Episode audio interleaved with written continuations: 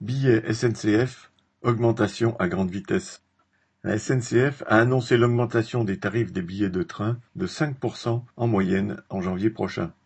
C'est ce qu'elle appelle mettre en place un bouclier tarifaire, qui a pourtant tout d'une passoire. Cette hausse devrait concerner non seulement les TGV, mais aussi les trains intercités. Elle concerne aussi les abonnements professionnels et de loisirs.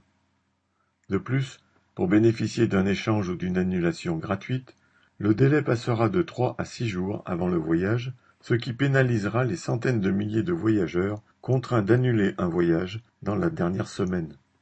Enfin, ces frais d'échange ou d'annulation passeront de 15 à 19 euros, soit une hausse de 26%.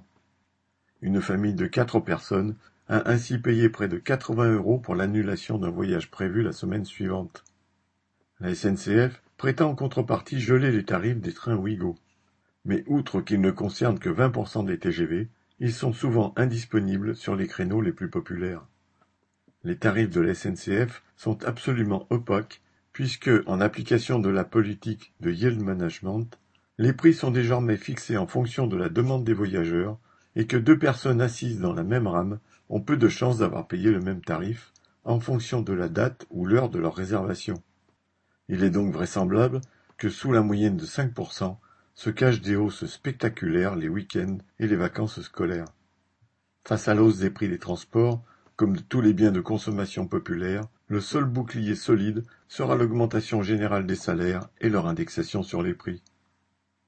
Christian Bernac